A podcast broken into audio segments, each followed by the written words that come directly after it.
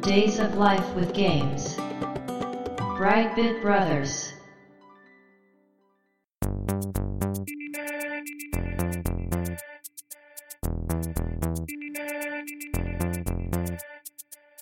どうも、ワンピー川崎です。どうも、ツッピー長谷川です。この番組はかつてゲーム少年だったワンピー川崎とツーピー長谷川の2人がゲームにまつわる様々な話題で古きを訪ねて新しきを知る番組です。はい。ブライトビットブラザーズステージ45になります。うん。今回のテーマははい。ゲームタイトル、うんドラゴンクエスト4導かれし者たちはい。ですね。そうですね。はい。ちょうどね、1年前のうん。ゴールデンウィークはい、はい、はい、はい。にね、ドラゴンクエスト123でね、はい。 3本連続配信というね、うん。始まったばっかりで勢いがあって、そういうことしてましたけども、うん。それに続いてのドラクエシリーズということで、はい。 4ですね。そうですね。はい。うん。発売されたのが1990年の2月11日、はい。ファミコンでエニックスから発売されてますね。うん。これがまあドラゴンクエストシリーズ4作目うん。ですけども、1から3がはい。ロトシリーズ、そうですね。ロト三部作。ロト3部作と言われてるんで、一応そこでひとまとめにすると、えーこちらの4はですね、発売された段階では言われてなかったんですが、後にシリーズとして、天空シリーズというのがうん。続くんですが、それの第1弾がこの4ですね。そうですよね。はいうん。まあ、新たなまたドラクエサーガが始まったということうん。で。で、これに関してはもう発売する前にね、うんうんうん。一体こう、次のドラクエは何が始まるんだというね、そうですよね。うんほんとそう。うん。期待があってですね、うん。その、発売前のいろんな情報を見ると、なんかキャラがたくさんいるとね。そね、今までドラゴンクエスト1が1人、2がえー3人、う。うん。で3が最大4人のパーティーでうんうん。ということだったんですが、この4に至っては4人以上なんか仲間がいる感じの情報が出てまして。そうですよね。ねうん。ドラクエってね、この頃からもう発売前の情報が小出しにされてって、それをこう見てワクワクするというのがもう恒例になってましたから、うん。ジャンプ読みながらドキドキしてたんですけど、そうですよ。最初にだってヒゲのピンクの鎧のおじさん書いてあ るから、僕結構不安になりましたけどね。わかるえ、これ主人公今度えってね。え、どういうことなん,、ねなんか、うん。まあだからこの辺もねいわゆるプロモーション戦略はおそらく狙い通りそういうことしてたんだと思うんですけどもあ一体ね「ドラゴンクエスト4」ってどういう話なのかというのはまあこの後本編に入って、あ。はい。えー話していきたいと思いますんでよろしくお願いしますよろしくお願いします。 Days of Life with Games. Brightbit Brothers. もうちょっとこのタイトルの説明をしたいんですけどもはい。このカセットの容量ね「ドラゴンクエスト」シリーズシリーズ増すごとに容量が増えていくといううん。タイトルなんですがこの4はついに4メガ、 4メガね。 はい、前作の3が2メガだったんですねあ、じゃあ倍です、ね。倍になりました。はい。うん。で、もうこの頃には標準搭載となっているバッテリーバックアッうん。プ。もう復活の呪文はいらないよとうん。いうことで発売されまして、で、国内販売本数が約300万本。ああ、そうですよね。ちなみにドラクエ3は380万本。うん。だそれに比べるとちょっと少ないですが、少ないと言ってもトリプルミリオンですから、そうで すよあの、もう、あの、普通じゃないです、これね。うんうん。はい。これあれですね。ドラクエシリーズだとランキング6位らしいですね。ああ、そうう。ん。 6位か。うん。まあでもそっか、確かに後半のドラクエもっとめちゃくちゃ売れてますもんね。そうです ね。もうん。うこの頃300万本って言ったらもう尋常じゃなかったんですけどね。うん。いや、すごいですよ。うーんうん。このね、ドラクエ3の時に、うんまあちょっと話しましたけど、まあ発売した時に社会現象になったとね、いう話をしたと思うんですけど、うん。大型量販店のところに行列ができて、はい。しかも当時ゲームの発売日は木曜日だったんですよね、確か。そうですよね。平日だったので、うん平日にもかかわらずなぜか小中高生が並んでいるといううん。のがいろいろと問題視されたせいでですね、うん。このドラクエ4からは発売日が平日ではなく日曜日発売になりましそうですよね。日曜になりましたね。 た。ね。これで安心して学生も並べると。そう。で、こう日曜日になったっていうのでね、うん。僕らの世代ってうん。日曜日わかると思うんですけど、はいはい。今の世代だと、うん。なんで土曜じゃないのって思う可能性があって、なるほど。僕らの頃って土曜日学校毎週ありましたもんね。週休1日制でしたからね。うん。うん。そうですね。今、学校も週休2日ですもんね、今うね。んう。んうんうんそうここにもちょっと時代感じるなとそうです思っね。うたし。あとあれですね、僕覚えてるのはカセット高くなったなっていん。う。そうですね。うん。やっぱり単純にその容量が倍になってると考えるうと、ん値段も倍になっておかしくないんですけどそうそうもそ。やっぱ、えっ、と、8500円かな、いやーすごいですね。うん。確かに倍ぐらいになってますね。初期のファミコンから考えると。うん。だからこれもあって、うん。 3より伸びないのかなともちょっとまあ、それでも300万本売ねれてますからね。そうそうそうそうそう。どれだけ儲けたんやっていう話ですけど。うーん。まあ、それでもね、結局、開発コストがね、多分かかってますから。うん。これなぜかというと、3までのドラクエっていうのは、うん。だいたい1年に1本出てたんですよ。そうですね。ところがこの4はですね、うん。 3から約2年うん。かかって発売されてますんで、はい。そのコストを考えれば、まあ、大人になって値段としては妥当かなとは思うんですが、うん。まあ、やはり当時ね、学生からすると高いな。さらにその、欲しがってる子供の親からしたら、なんでそんな高いねんとうん。言われても、まあ仕方がないかなとうん。思いますけど。で、まあそういうふうに発売されたんですけども、はい。ではね、この4が果たしてそのオープニングでも言いましたけども、どういう話なのかと。うん。ある意味こう、今までのロトシリーズ完結後のね、仕切り直したドラクエそうですよのね。一作目ということですから、一体どんなお話なのかなという感じでね、我々も出てくる情報をこう読み漁ってたわけですけど、うん。このゲームのドラクエ4の特徴がですね、はい。今回まとめたんですが、とりあえず大きな特徴が4つある。うん。うん。うんで、最初にこの。特徴を言って、後でその順番に紹介していこうかなと思うんですけど、はい。えまず一つが、5つの章に分かれたシナリオ。はい。まあ、これがすごく特徴の一つですね。うん。一本のお話なんですけども、うん。ゲーム的に5つに分かれて物語が進んでいくと。うん。で、二つ目が、えー馬車システムによる5人以上のパーティーがう組むっん。ていうところね。これも大きな特徴の一つ。で、三つ目が AI による戦闘システそうですね。ム。うんね。これが当時ね、よくわからんけどなんかかっこいいなと思 って、えー どんなものかよくわからなかったんですが、はい。で、四つ目がカジノの初登場という。ああ、そうか。ここまでは、そうか、スロットぐらいか。福引券。そうそうそう。このね、ドラクエといえばカジノっていう人がいるぐらい、多分カジノってドラクエと切っても切れない関係だと思うんですが、それが初めて出たのがこの4であると。うん。まあ、この4つ一応今回大きな特徴として、はい。えーまとめたんですが、まずじゃあ最初のね、全5章のストーリーというところなんですけど、うんまずドラクエって一番最初にね、ゲームを始めるってやると、うん。冒険の章を作るとうんいうのが出ます。で、そこで、えーまあ自分の主人公の名前を入れて、うん。で、今回はなんとその後にあの性別を選べるんですね。うん。うん。まあドラクエでは当然初。うん。主人公の性別を選べるというのは初ですけど、多分ゲーム全体で見ても性別を主人公が選べるというのはかなり珍しかったんじゃないかなと。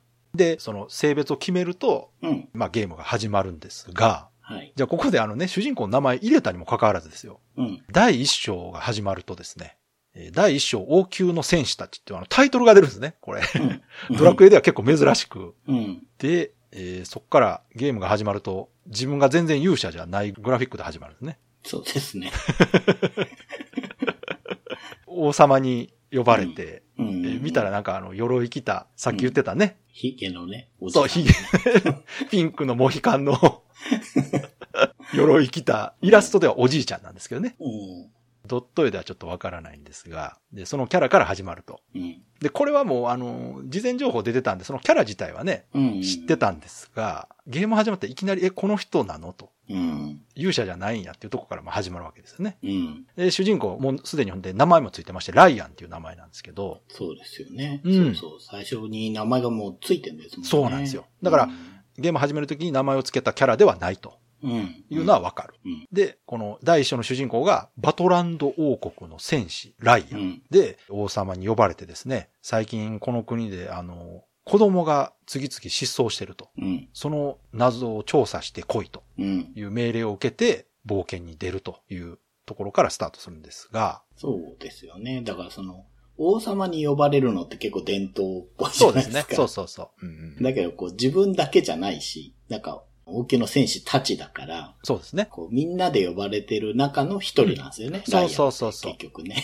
で、まあ、城で情報集めたりね、近くの町行って情報集めたりしながら、この謎を解いていくわけですけども、うん。もちろんこの主人公戦士なんで、うん。もう呪文が一切使えないと。うん。この主人公で第一章を進めていくと、はい。まあ、今回もね、あの、もう今更ネタバレも何もないん で、うん。ネタバレありであの、話しますけど。もし、ネタバレ嫌な人は一旦止めて 遊んでもらってかまら。あ、その方がね、面白いと思いますけどね。はうい。ん。で、結局あの、子供が誘拐されていたのは、うん。何かまあある理由があって誘拐されていて、めでたしめでたしで謎は解けたんですが、うんまた新たなね、うん。何か不穏なことが起こっていると。うん。この国というか、あの、この王国のさらに外の国ですね。そうですね。この世界全体で何かおかしなことが起こり始めているというのを察して、うんえーライアンは、えー何やったかなこの時に勇者がいるって言ってたんやったかなそう、言ってたかななんかその。なんかね、その世界を救う勇者が存在すると。うん。で、私はその勇者の力になりたいので、うん、うん行。かせてくださいと、ライアンが言って、そうだ、そうだ。よし、わかったと。うん行ってこいと。王様に送り出されて、旅立つとこで第一章が終わると。そうなんですよね。うん。うん。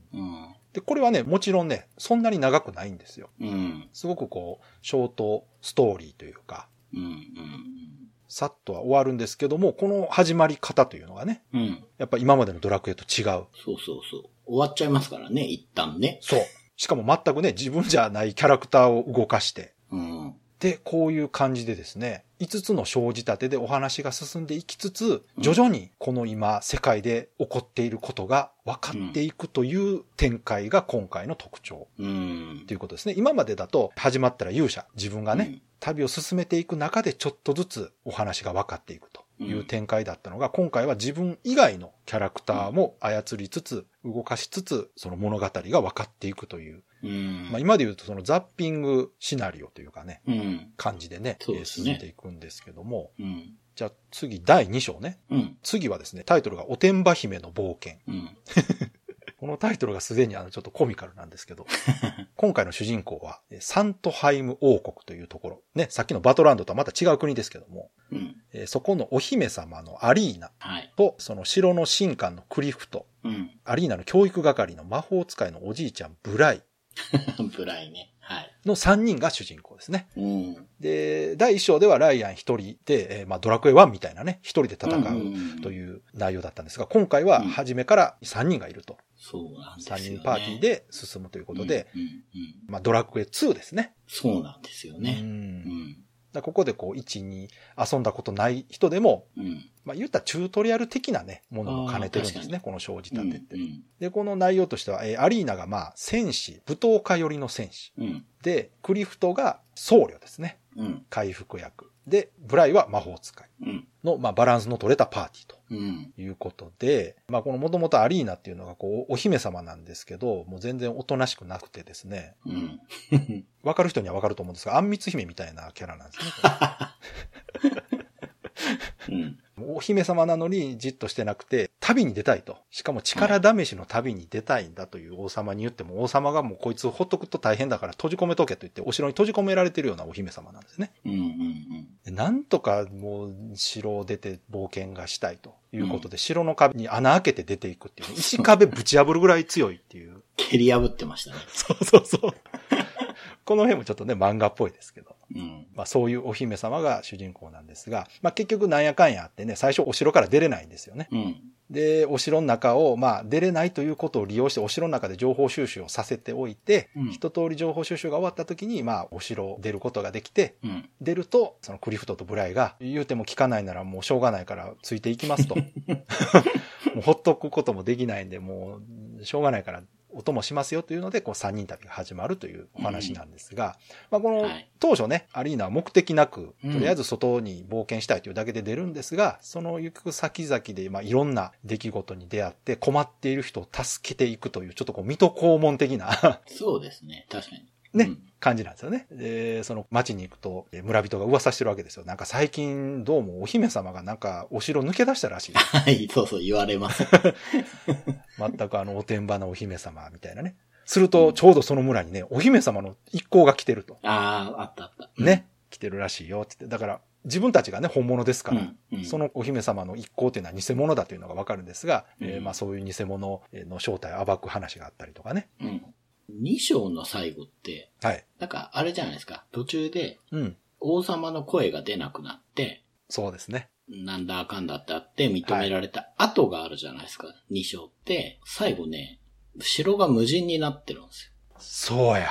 であれが当時そうや。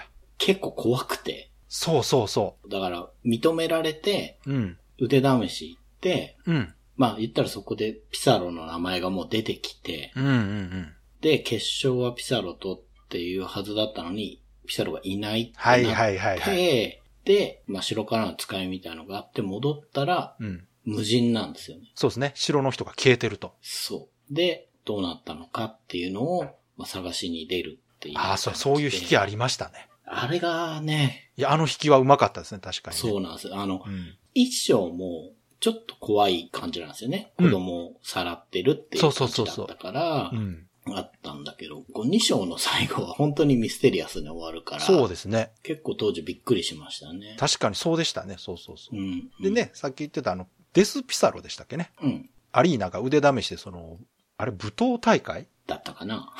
うん。 うん。なんか5人抜きそうそうしそうな。さいみたいなねう。ん、で、そこで、腐敗を誇ってる、なんかデスピサロっていうやつがいると。そうそう、すごい強い。まあ、あいつがめちゃくちゃ強くても容赦ないから気をつけろとね。そうそう。地下の牢屋にいるやつが、うん。 寝てるんですけど、うん牢屋近づくとファって走っ てきて、そうそうそうデスピサロに気をつけろって言ってた。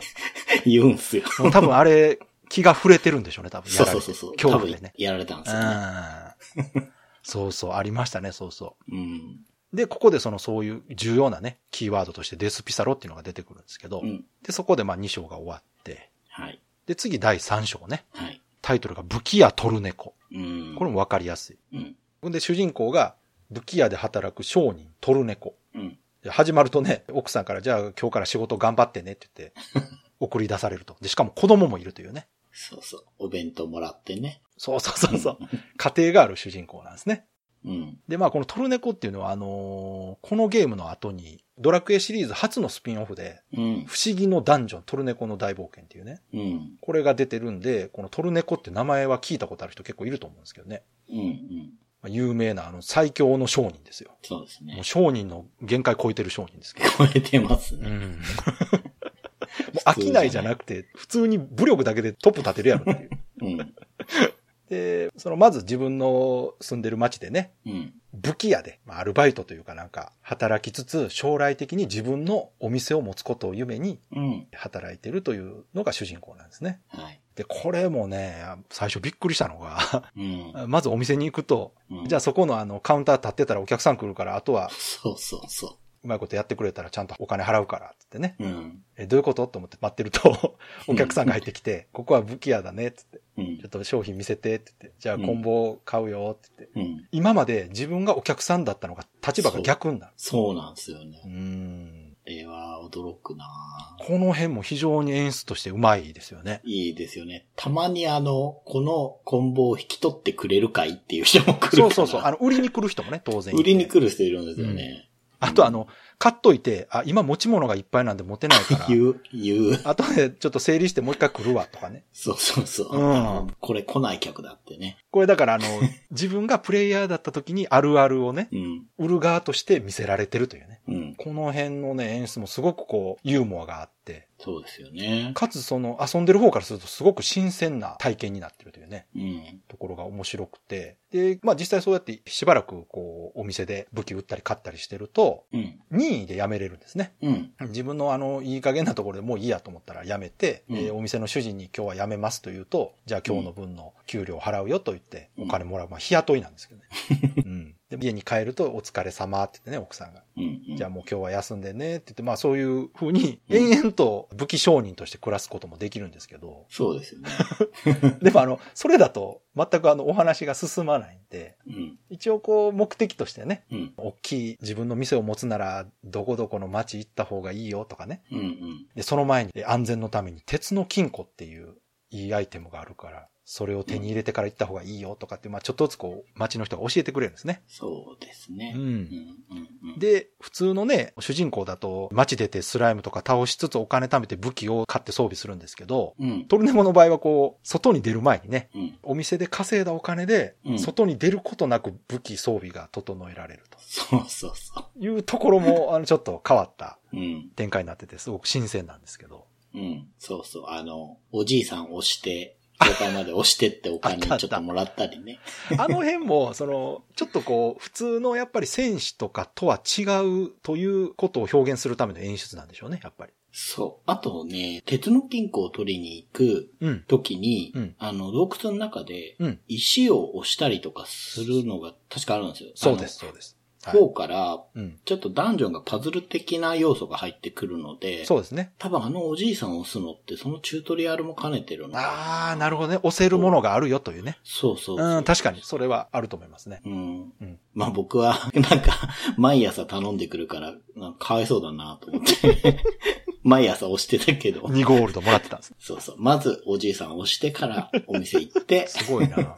働くみたいなルーチンワークでやってましたけどね。なんかね、だからその、ダンジョンの中の仕掛けも、うん。レベル上げて力任せに進んでいくというよりは、ちょっとパズル的な要素がうん。入ってて、もうもろね、インディ・ジョーンズをこう、彷彿とさせるね。そうですね。岩が転がってきたりとか。か、そうそうそうそう、ありましたよ一ね。旦入って宝物を取ると扉が閉まってしまうんで、うん。うんその、宝物があったところに代わりの重しを置くと そう。出れるとかね。これ、映画で見たな。ね、そうそうそうやつですよね。。でああいうところが、うん。やっぱり戦う人たちとはちょっと違うんだようとん。いう表現として全体的になっててですね。あれはやっぱすごく新鮮だし、キャラクターを立てるという意味ではすごく成功してるなと思いましたね。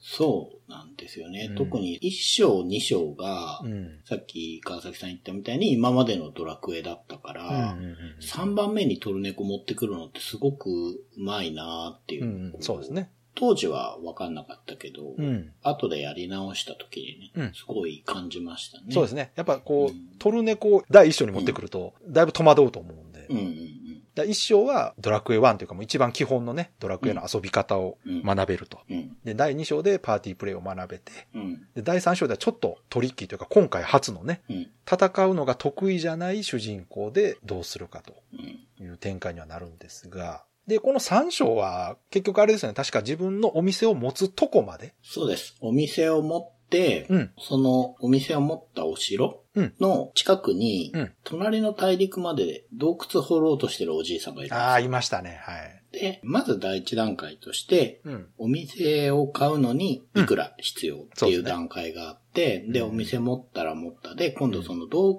窟を掘りたいんだけど、そう資金が足りないはいは。いはい夢を継いでくれないかって話になって、うんうんうんで、まあ、夢を継ぐっていうと、こう、ね、いい言い方なんですけど、要はお金足りないかそうですらね、何万ゴールドちょうだいみたいうんな話なんですけ出ど。資してくれというね、話なんですね。 そうんう。で、出資して開通して終わりだったと思います。そっかそっか。そうですね。だから、トルネコの場合は、1、2章よりは、うん。冒険してる感はあんまないんですよね。ないですね。あくまでも本当に一商人としてうん。動いてると。ただ、合間合間にちょろっとこう、なんかおかしなこと起こってるなというのは匂わせつつね。うんうん。それでもあくまでも商人として暮らしているキャラとして、この第3章が終わってますね。確か。そうなんですよね。でう、ん2章で、うん。トルネコにうんお店を売ってくれるおじいさんが出てきてるんですよ。はいはいはいはい。店ああ、いましたをね。もう手放して隠居したらっおってたおった子供に言われてるおじいさんがいて、いたいた。うんそう、その人のお店を結局買うことになるので、そこのつながりとかもすごくいい。いやーいいそうですね。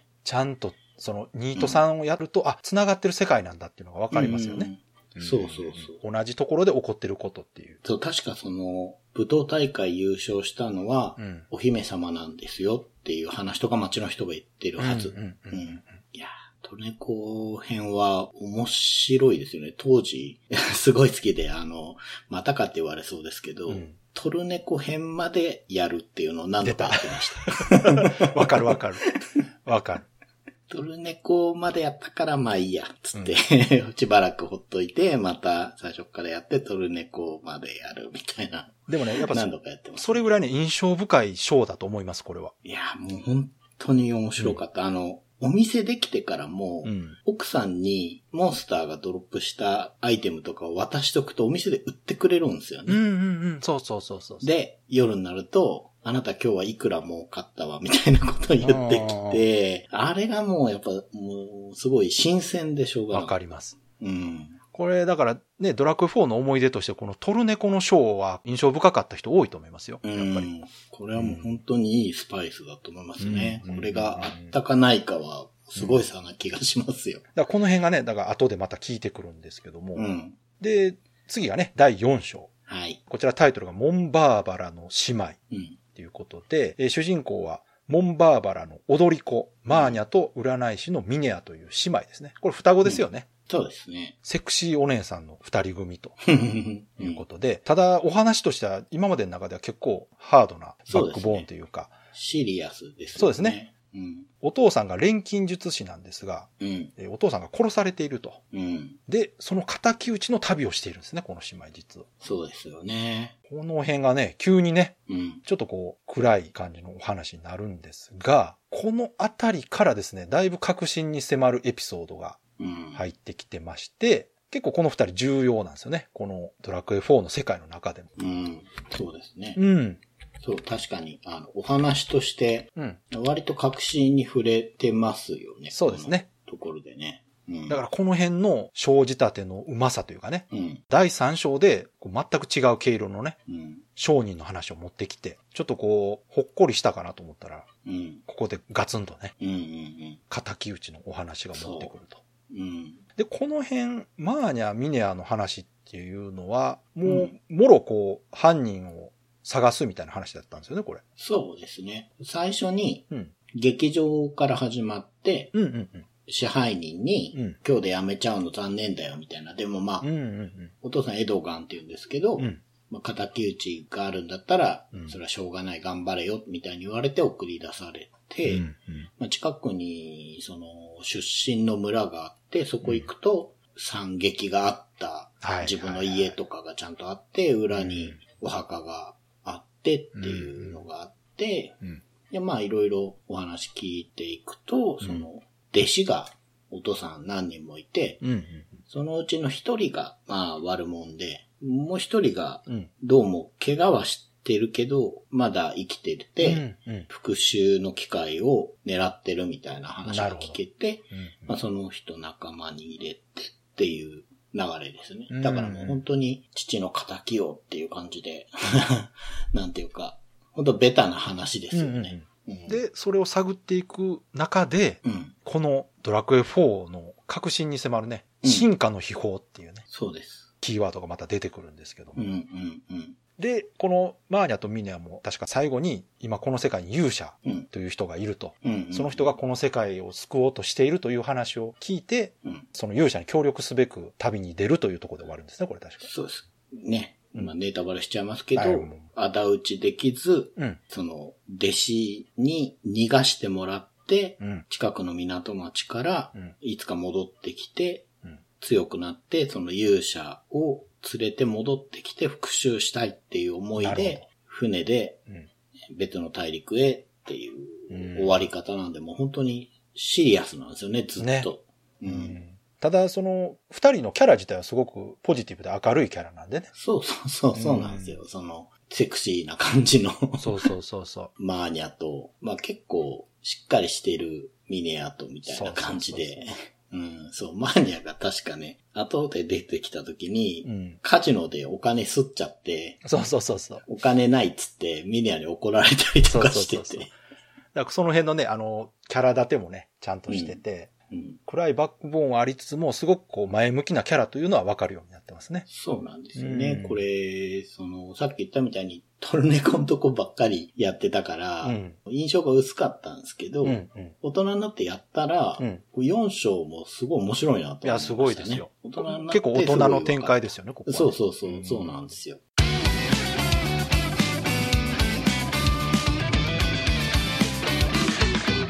Brightbit Brothers.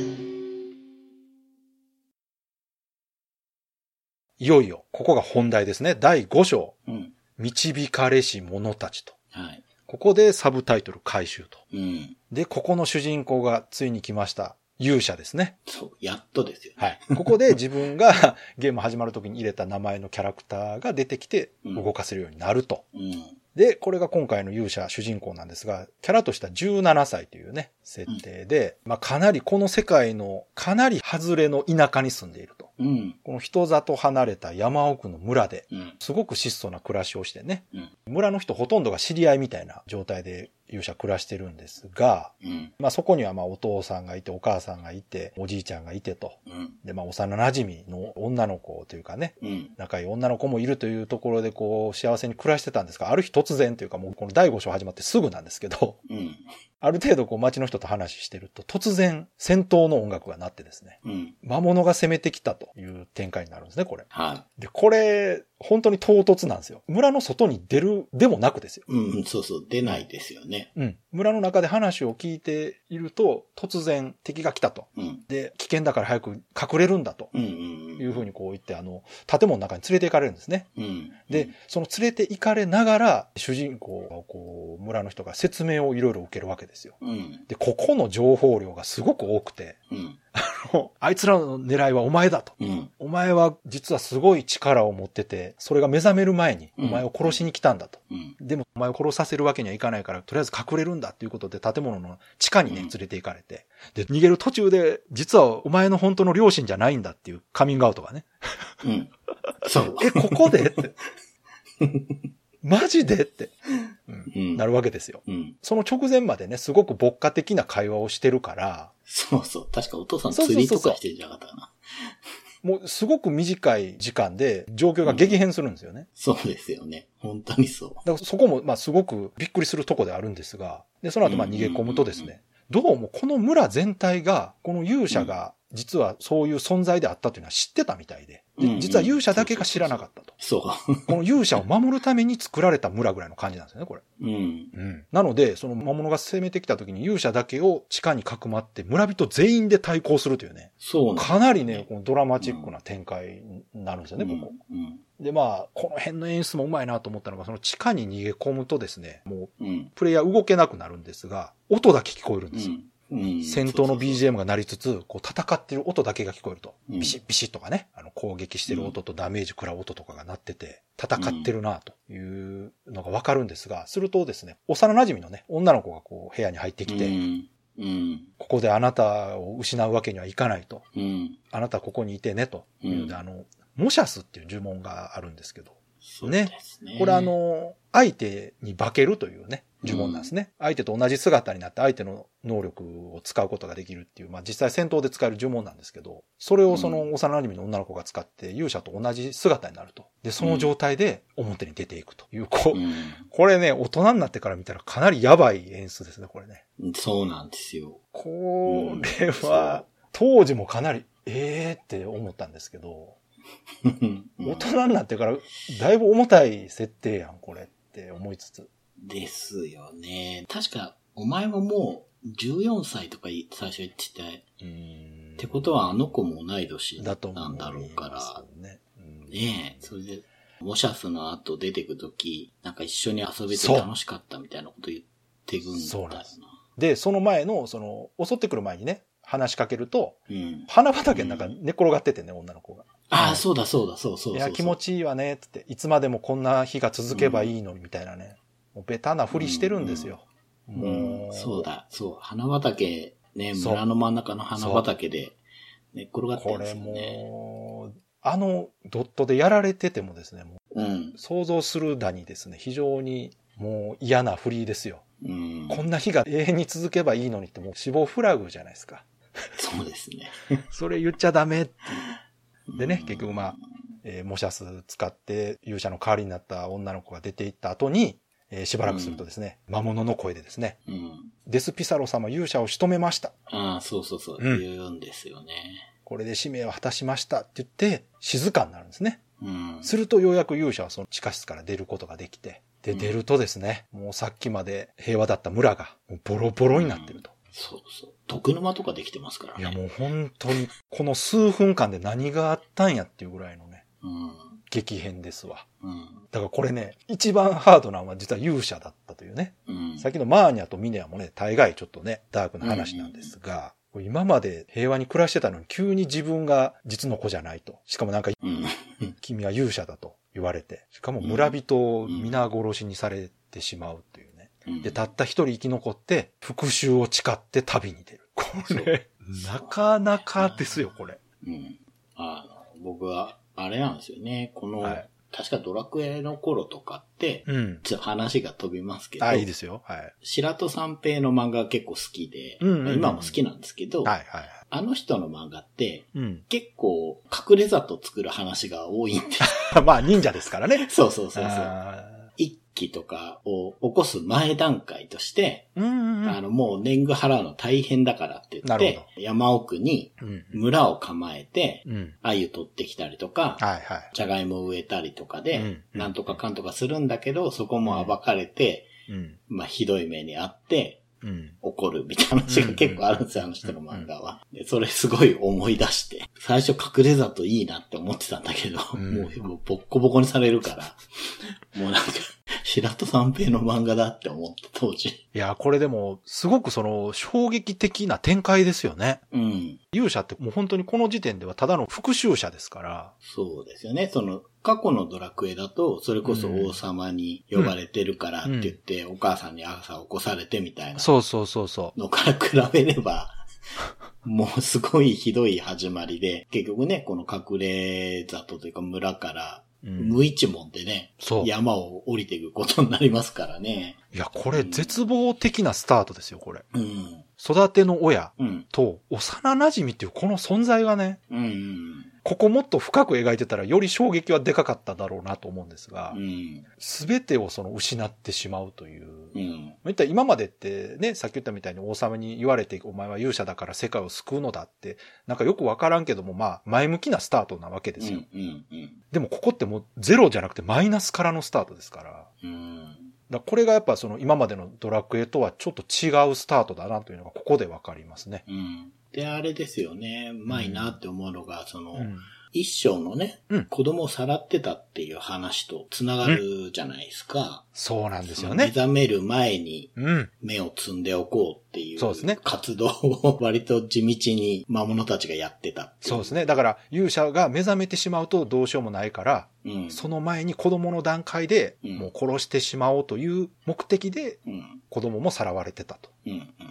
で、まあこれで第5章になるんですけども、これがその最初に言ったいろいろなキャラクターの視点からこの世界で今起こっていることが徐々に分かってくるという5章仕立てになってるといううん。シナリオなんですけども、もうやっぱドラクエ4の素晴らしいところとしてもこれがやっぱ最大じゃないかなと。そうですね。うん。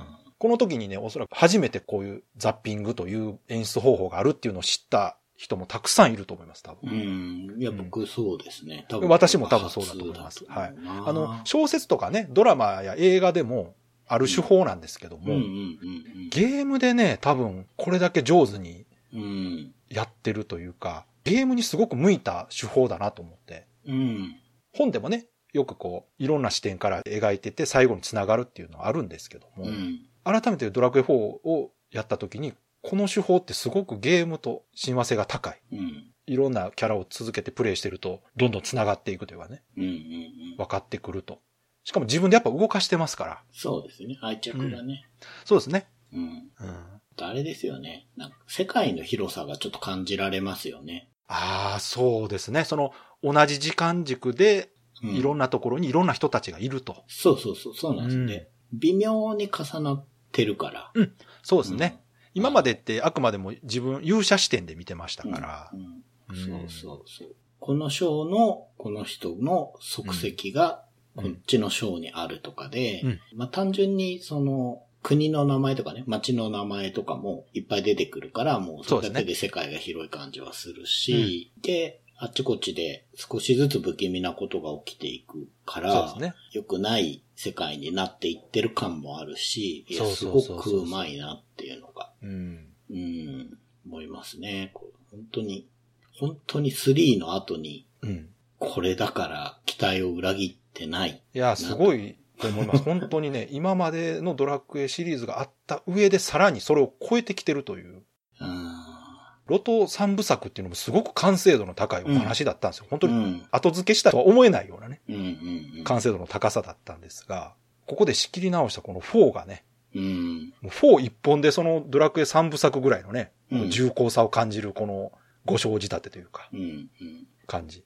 で、これあの、ちょっとゲーム内部的な話で言ってもですね、ドラクエって1、2、3って進むにつれてマップが大きくなってきたじゃないですか。はいはいはい。で、実際これ以上マップ自体を大きくしても、うん。プレイヤーがうろうろするのが大変なだけで、うんうんうん遊びやすさが低下するからっていうことで、うわ、賢いな。第1章から4章まで登場したマップの半分を5章でも使ううーん。うん。なるほど、ね。っていう方式。で作られてるんですねう。ーん。で、こうすることで同じマップに異なる複数のシナリオを組み込めるから、データをコンパクトにもできるし、うん。プレイヤーとしても、あ、ここ行ったことあるとかね、うん。あ、ここが繋がってるんだという驚きがあるというか、すごく効果的な。うんうんうん。方法になってまして、これ本当素晴らしいなと。そうですよね。迷わないですしね。うん。もう一回通った道だから。そうそうそう。だからこれが結果的に、ちゃんとその内部的にも、うん。容量削減につながっているというところも、今までのドラクエのうん。コンセプトというかね、うん。今までのドラクエもね、いろいろそういう工夫して、うん。限られた容量の中に収めてきてるんですけども、うん。それがこう、遊んでる側からは全くその不自然に感じないわけですよ。そうですね。そのためにこういう仕組みになってると思わないですからね、遊んでる方は。うんうんうんうん。そこら辺が本当に素晴らしいそなうと思いますね。そやっのぱり、まあ、結果的にそこが評価につながってるんでしょうね。うんやっぱそうなんかで前すよねの、ね、ドラクエのロト三部作の話した時も、うん。やっぱりなんか常に遊んでる人のことを考えてやっぱ作って遊びやすいかどうかっていうのがそう、ですよね。そこがあれなのかな。僕こう、ドラクエ好きなところが、こう、押し付けがましさがないところがすごいそ好うできすで、ねうん確かに。そこってそ、まあそういうことなのかもしれないですね。うんうんうんうんあの、言ったらね、ある意味お使いイベントのこう連続ではあったりはするんですが、うんあくまでも能動的にプレイヤーが動いてると思わせるような作りになってますから、うん。そこら辺も非常にやっぱりうまいなとうまいですね。思いますねう。ん。やっぱり。で、今回なんか生じたてになってるおかげで、一章ずつの範囲は狭いので、うん。うん。そんなにまあうろうろすることもないですうん。し、うん。まあ迷うことも少ないですね、やっぱうり。ん。うん。で、この第5章で勇者が旅立っていって、はいえーこの1から4章までの仲間たちと出会っていくというところもね、うん。非常にドラマチックで、そうなんですよね。まあ、そんなに長くプレイしてないとはいえ、やっぱもう愛着湧いてるわけですね、これ1、うん2、3、4やったおかげで。うん。で、これね、えー一番最初に確か仲間になるのが、マーニャ・ミニャなんですよね。はい。で、これなぜかというと、このマーニャとミニャは勇者の存在を知ってるんですよ。はいはいはい。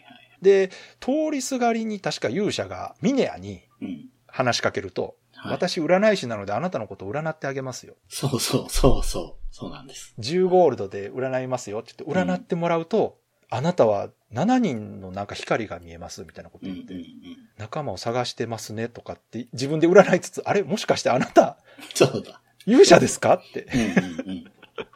いう展開になって、もうあっさりね、そ私を連れて行ってくださいっていう感じで、う。うん。マーニャとミニアが仲間になると。そうなんですよね。そうで、そう3そう。人になって、うん。で、その次がトルネコやったかな。うん。そうです、そうです。船をね、うん出したいんだけど、うんうん灯台の上の明かりを、うん魔物が悪い炎みそうそうたいなのにしてるから、そうそうそうそうっ。ていうんで、直しに行こうって言ったら、そうそ。一階にトルネコがいうて、ね。うん。魔物が強くてお手上げなんで。さすがにね、商人一人でね、うんあんなとこ登られへんから。で申し訳ないけど、ちょっと代わりに火を灯してきてくれないかと。そうそう、ねそういう話ですね。で、トルネコはうん、勇者一行に頼んで、私は町に待ってますんで、とうん、いうので、勇者が目的を果たして町に戻ると、うん、ありがとうございましたってね、トルネコがう。ん。これから私も旅するんですけども、やっぱりあなたみたいに強い人たちがいた方が心強いんで仲間にしてください。いうことで、トルネコはこの時点でもう分かってないんですよね。うんこ、のそうなんですよ。勇者一行というのは全く知らない状態で、うん、ただ単にこう旅のお供としてうん。仲間にしてほしいという感じで仲間になるんですけども。伝説の武器かなんかを探してるんじゃなかったかあなあ、そっかそっか。うん武器商人ですからね。うんそう。で、自分の船も作ってるんですよ。そっかそっか。で、この船で行きましょう。つって、ここで船も手に入るんですよそうねや。そうや。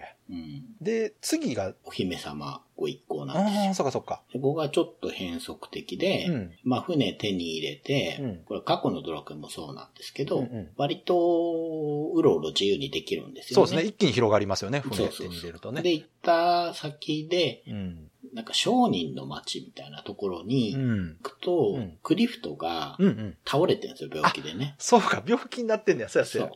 で、アリーナが、うん。一人で病気を治す木の根っこを探しにそう、や。一人で出かけちゃうんですそよ。うでや、、そうや。ブライが、うんあの、もう心配でしょうがないんで、うんうん。宿屋の人にクリフトを任せて、うんうん。私あなたたちの仲間に加はえいはいはいはい。ていそうやたそうだや。いて、一緒に そうや姫様をそうや助けに行きたいんですけうんうんうど、んって言われて、で、ブライが仲間うにん入るんですよ、最初。ブライだけ入って、うんうんで、まあ、アリーナを助けて、ついでになんかすごく貧乏になっちゃってるちっちゃい国があって、うんうんうんなんか王様も野良仕事してるみたいな。うんうん。で、そこの特産品みたいなものがうん万能薬みたいなやつなんですけど、うんうんうんがね、なんか苗床みたいのが冷凍保存されてるのうん。うをん取ってきて、その国も救いつつ、クリフトも回復して、つって3人仲間になる。で、あれですよね。もうこの時に確かもう馬車手に入ってるんですよね。そうです。馬車はね、トルネコより前に、だから、キャラがその4人超える前にね、うん。手に入ってて。そうそうそうそうそう、馬車がね、ね。手に入る。砂漠越えの時に馬車が必要っつっそうかてそうか。入ってくるんですよ。だからこう、逆算していくというか、うんうんうん。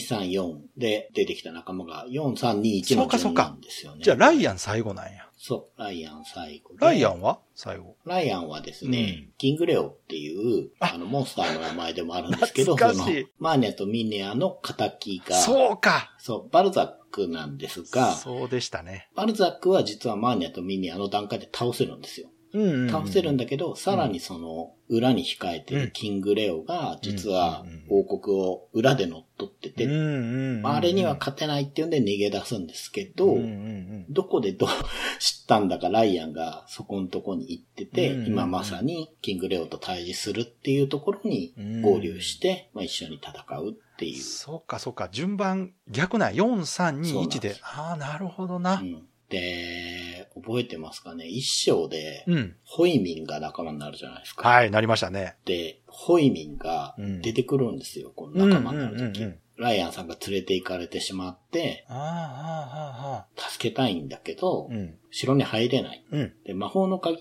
ていうのが必要で、うんうん、うん。それがですね、マーニャとミネアのお父さんの研究室 に実はあるんですけど、なるほど。牢屋の鍵だったかな、あはいはい盗賊の鍵か。あーがないと入れないんですよ、そうん、うん、こ。なんだけど、うん。うん。アリーナが持ってるんですあよ。盗賊 の鍵を。あ、みんな繋がってる。そう、だからアリーナたちが仲間になってるんで、うん。ホイミンに教えてもらって、あそこにあるんでっていうか、まあ、ちょっと間接的な手がかりを教えてもらって、うんうんうん取りに行って、うん城に入れて、ライアンを助けに行くっていうのがありますよ。これちゃんとだから伏線があって全部繋がっていくんですね、これね。そうすごいですここねの。最後の全員集まるところと、敵討ちが成就するっていうのを被せてるのが、いや、これね、本当にシナリオがうますぎますねう。まい、熱い展開なんですよ。しかも、ホイミンも出てくるっていう。しかも、ホイミンが人間の姿になってるんですよね。あ、そうでしたっけそうです。ホイミンは、まあ、人間になりたい、言ってましたね。ホイミスライムなんですけど。妖怪人間ですね、。完全にね。そうそうそう。だけど、うん。それこそデスピサルと同じ キャラですよ。詩人の、そっかそっ か。あの、汎用デザインでそっかそっか。出てくる。多分イケメンになっている。そうですね。ですよね。だから、ライアンって、ドラクエ世界初のモンスター扱いですよね。 ああ、確かにね。うん。ホイミンってあの、一応、ホイミスライムなんですよね。そうそうそうそうです。最初に連れて行けるモンスターって多分ホイミンだったと思うんですよ。ああ、そそうか。れより前は多分ないと思う。そう。結構ね、うん。トルネコの時にうん。犬を連れて歩けたりとか、そうですね NPC みたいな存在がいるんですうんようんね。うんうん。 4ってね、多分そういうのも当時新鮮で面白かった。いや、これやっぱあれじゃないですかね。あの、ライアンに関しては、やっぱ、回復役いないと厳しいっていうそのうもありまそう、したそしれ。もあると思うんですよ。で、うんトルネコはトルネコでね、あの、一人だとちょっと寂しいっていうので犬がついてきたりとか、でただ、それも必然性があってね。そうそう、狐を追い出すんでね。そうそうそう。犬が必要って。ちゃんとした理。由があってそうなってるから、すごく自然なんですよ。うんで。ね、あの犬がうん。別のショーで、ほトルネコの家に行くと勇者たちが、う。うん。家の扉の前でうん。ずっと陣取ってて、あら。トルネコの昔の家に入れないんですよ。その犬がいいです。あはあはあはあはあ。だからなんかすごい中堅っぽいんですよね。なるほど、なるほど。うんうん。で、トルネコを仲間にした状態で行くと毒の。へえ。 いや、よくできてるな。いいですよね、そういうのね。いやー、なんでしょうね。この全体的なそのお話を考えるって、こう、すごく難しいと思うんですよね、これね。うん。いろんなキャラクターが出てきて、その出てくる順番とか、ー。はい。ストーリーが流れる順番とかも全部把握してないと、うん。それをきっちりこう、やってるというのは、やっぱこう、尋常じゃないですね。尋常じゃないですうん、。やっぱりこう、堀裕二さんがいかに優秀かというね、そのドラクエ1、2、3の時も話しましたけど、うん。 4でも全く衰えずというか、いや、すごい。いや、ほんとすごい。すご。いですよね。うん、すごい。うん。うんこのストーリーテリングというか、何なんでしょうね。やっぱ、こうした方が面白いじゃないというのが、すごく伝わってきますよね。うん。なんか楽しんで作ってるというか。で、それを長く説明しないとこがやっぱそう好きですね。端的なんですね、すごく。うん。シンプル。ルにね。うん。そうそだう。から文字数少ないよな。今回ね、ドラクエ4ってことで、ちょっと遊んでたんですけど、最近。うんうんうんでやっぱ思うのは、うん本当にあの、村人のセリフうんが、いい意味で少ない。そう。一言で終わらせてくれるんですよ。だからすごいストレスがなそうです ね。い。うん。まあ、あの、多分文字数とか容量のね、そうテそキうそうスそトう容量の件もあるんですけど、うん。ただ、その文字数内で収まる、ちゃんと伝わるセリフを喋っているとそうなん。いうところ。しかもだってひらがなですからね、全部。うん。使える言葉限られてますから、だかうん。らその制約の中、ちゃんとプレイヤーに必要最低限うん伝わる言葉でっうん。ていうセリフがね、うん。欠けてるからこそやっぱドラクエのセリフってすごく心に残るものが多いんですよ、やっぱ。そうですね。うんう。ん。この辺は本当にこうシリーズ通してずっとこう変わらないというか、うん受け継がれてるなとは思いますね。最近なんかはやっぱりビジュアルとかも良くなってきたり、容量も増えてきたおかげでね、ちょっとこう全体的にお話自体長くなってきてますけど、うん。やっぱこのファミコンの頃っていうのは本当洗練されてますよね。なんか言葉そうですね一つ一つが。う。うんん。いや、もう本当に4は、うん。ファミコンとは思えない。まあ確かに、そうですね。うん。すごく、すごく充実した内容そうで。ですね。うん。で、やっぱ改めてこうお話おさらいすると、だいぶそのシリアスですね。なんか。そうなんですよね。うん特に4章、5章でね、うん。一気にグッとシリアスになるそうですね。だから、2章3章はちょっとコミカルなんですけど、うんうん4、5でぐっとね、うん。うん。ちょっとこう気が引き締まるというかなんか、うんうん。大変なことになってるぞというね、感じがすごくしますよね。うん、そうですね。だから、本当言葉にすると、気象転結なんでしょうね、これ。ああ、やっぱそうなんですかね。全体通してね。う。うんん、そうですね。。確かに。天の部分が4、5なんでしょうね。そうですね。 Days of Life with Games. Brightbit Brothers. では、そろそろエンディングなんですけども、はい。じゃあ今回、長谷川さんのゲーム進捗の方はどうでしょうかはい。まあ、進めているので、うん。少しだけ。まあ、はい今回もね、ちょっとドラクエ4で長くて。 まあ、あーしょうがないですね、そドラクエはね。はいなので、さっと言うと、まあ、だいぶ面白くなりました。あの、やっぱりキャラクターの名前を変えてよかったです。ああ、そうですか。 それはよかったう。ん。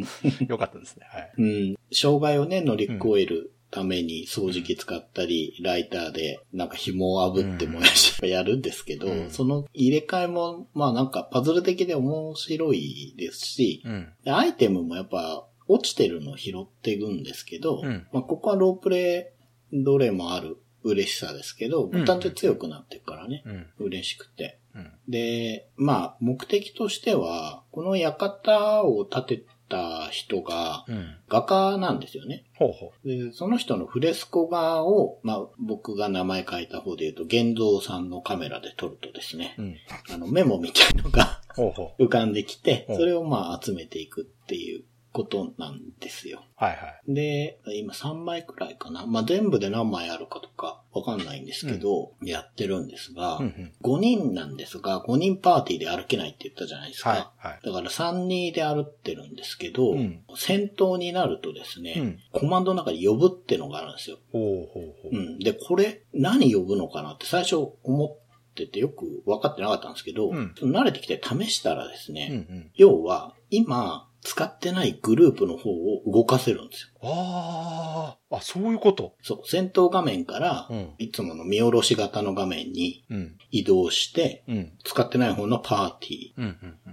ィーの呼んだ人のキャラクター、まあその、その人が3人で歩ってれば3人とも動かして、今戦ってる人のところに移動できるんですよ。ああ。自動じゃなくて自分で手動で動かすんですけど、うん。どういう仕組みかわかんないけど、時間なのか歩数かなんかで制限があって、うん。あんまり遠くにいると、たどり着く前にまた戦闘画面に戻るんで、ああ、なるほど。もう一回呼んだらまた動かせるから来て、うんそれで戦闘してるパーティーのところにくっつくとキャラが、うん。戦闘に加わって5人だと戦えるんですよ。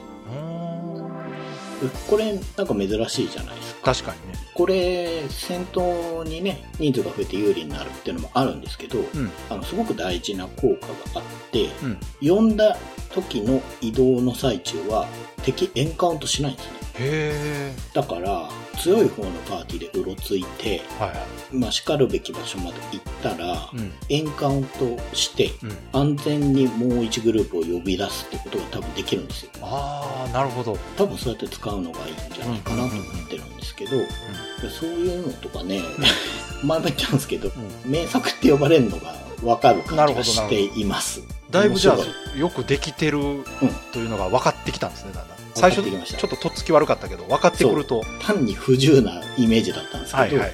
面白くなってきました。へえ、あ、よかったですね。うん。やっぱこう、ちょっとね、ただ単に複雑なだけだと、うんね、面白くないですもんね、やっぱね。そうなんですよね。その不自由さうをん。工夫でどうにかできると面白いってやっぱり人間感じるんだなってそうですね。思いましたね。うん面白いゲームってそのやり込むと分かるゲームってそういうの多いですよねうんうんうん。だから独特のシステムを採用すればするほどそういう風になってしまうんですよやっぱねだからですとねっつきが悪くて、うんただ分かったら面白いよっうん。ていうそんな感じで。まあ、お話的には多分あんま進んでないんでなすけど。るほどでもやっとこう仕組みが分かってきたからこれからね、うまんたもうちょっとはい。ペースは速くなるんじゃないかなと思いますはい。はいじゃあいつもの告知をお願いしますはい。ライトビットブラザーズでは番組に対するご意見ご感想、あなたのゲームの思い出やゲームにまつわるエピソードなどお便りお待ちしています。ホームページ右側のメールフォームや番組のツイッターアカウントへの DM などでお送りください。ツイートの場合は、ハッシュタグ BB ブロス。BB がアルファベットでブロスがカタカナをつけていただけると見つけやすくて助かります。よろしくお願いします。よろしくお願いしますえということで「ブライトビットブラザーズステージ45ドラゴンクエスト4」だったんですがこれはもうあのね聞いていただいて分かってると思いますけど完全に途中で終わってますのではい。引き続き「ドラゴンクエスト4」の話をはい。まだねあの3つぐらい特徴を説明しきれてないのではい。こちらの方次回続いて話していきたいと思いますはい。ということで今回も最後まで聞いていただいてありがとうございましたありがとうございました。